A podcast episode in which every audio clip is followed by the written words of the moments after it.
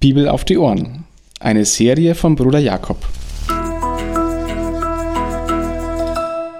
Eine Begleitung zum Bibellesen, um die Bibel, das Wort Gottes, zu entdecken und täglich besser kennenzulernen. Hebräer Part 3 von Kapitel 11 bis Kapitel 13. Doch zuvor noch aus dem zehnten Kapitel ein kleiner Rest. Hier geht es um die Sünde gegen den Heiligen Geist. Auch im sechsten Kapitel kommt es im Hebräerbrief vor. Und es zieht sich auch immer mal wieder durch das Neue Testament. Es geht um die unvergebbare Sünde, die Sünde, die gegen Christus geht, die Sünde, die Christus verleugnet, also mutwillig, ganz bewusst begangen wird. Das ist kein Sündigen an sich gemeint, also nicht, ich lade Schuld auf mich, wenn ich gesündigt habe, indem ich Dinge tue, die ich eigentlich nicht tun will und Dinge nicht tue, die ich gern tun würde, sondern es geht um ein Sündigen gegen die Offenbarung Gottes, gegen den zweiten Bund, also gegen Christus. Das Opfer Christi, obwohl man es geglaubt hat, abtun, lästern und nichts mehr auf Jesus geben und damit den einzigen Zugang zum Vater leugnen. Die Hebräer standen für den Autor in der Gefahr, diese Sünde zu tun, weil sie immer mehr abdrifteten. Und deswegen kommt es in diesem Brief so entschieden vor. Nun zum letzten Teil des Hebräerbriefes, Kapitel 11, 12 und 13. 13. Im elften Kapitel lernt aus dem Glaubensweg der Väter. Das ist ein Kapitel voll von Beispielen. Und zuerst kommt der Vers, der ganz berühmt ist, der ausdrückt, dass der Glauben ein Hoffen auf etwas ist, was man nicht sieht. Und für dieses Nichtsehen bietet der Hebräerbrief ganz viele Beispiele aus dem ersten Buch Mose aus Genesis, von Abel über Abraham bis Mose. Sie alle bekamen ein Wort, und sie waren durch den Glauben gehorsam, obwohl viele von ihnen die Verheißung nur sahen, aber nicht die Erfüllung. Die Erfüllung haben die Menschen erst später gesehen. Abraham hat nicht erlebt, wie sein Stamm zum Volk wurde.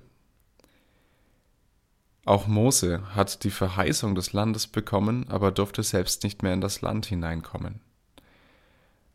Und der Hebräerbrief möchte mit diesen kurzen Zusammenfassungen der Geschichten aus dem Alten Testament den Glauben nochmal beschreiben, der in Sieg und in Niederlagen also nicht allein nur in dem Erfolg. Der Glaube ist keine Zusicherung gegen Misserfolg. In diesem allen haben sie geglaubt und auf diesen Glauben kommt es an. Und das bringt er noch einmal in ein Bild zusammen. Genau die alle, die diesen Glaubensweg zuvor gegangen sind, die auch später kamen und auch nachdem der Hebräerbrief verfasst wurde, noch über die Jahrhunderte hinweg diesen Glaubensweg gegangen sind, die beschreibt er als Wolke der Zeugen. Sie sind schon angekommen und sie schauen zu. Also besinnt euch, besinnt euch auf die, die den Weg schon gegangen sind und besinnt euch auf Jesus mit allem Ernst. Denkt an ihn, wenn ihr leidet, also wenn ihr im Glauben seid, der auch mit Niederlagen zu tun hat, dieser Weg. Denkt an Jesus, er ist auch diesen Weg gegangen und er hat gelitten. Und das gibt Kraft. Kraft, diesen Weg zu gehen. Gott erzieht einen. Er ist wie ein Vater, so beschreibt es der Hebräerbrief. Und das Bild ist in unserer heutigen Zeit natürlich nicht einfach zu verstehen. Wir können es vielleicht so tun, dass wir diesen Vater als den liebenden Vater, als Gott sehen können, der das einzige und richtige Vorbild ist, der der Vater ohne Sünde ist. Und dieser Vater darf erziehen, er darf auch durch Leid hindurchführen, er will nämlich ans Ziel bringen und er wird die, die an ihn glauben, ans Ziel bringen. Denn die erlebte Gnade soll nicht vergebens sein. Das Leben soll nur nachhaltig und stets auf dieses Ziel hin gelebt werden. Auf das Ziel, auf das neue Jerusalem hin. Also nicht auf den Sinai, sondern auf Zion, wie es am Ende heißt. Auf das neue Jerusalem hin und dafür Opfer bringen. Und das ist das 13. Kapitel. Vor den Grüßen und im Abschluss des Briefes kommen nochmal einige Ermahnungen. Ein anständiges Leben soll geführt werden und bringt Opfer. weil Jesus sich als Opfer hingegeben hat. Opfer bringen.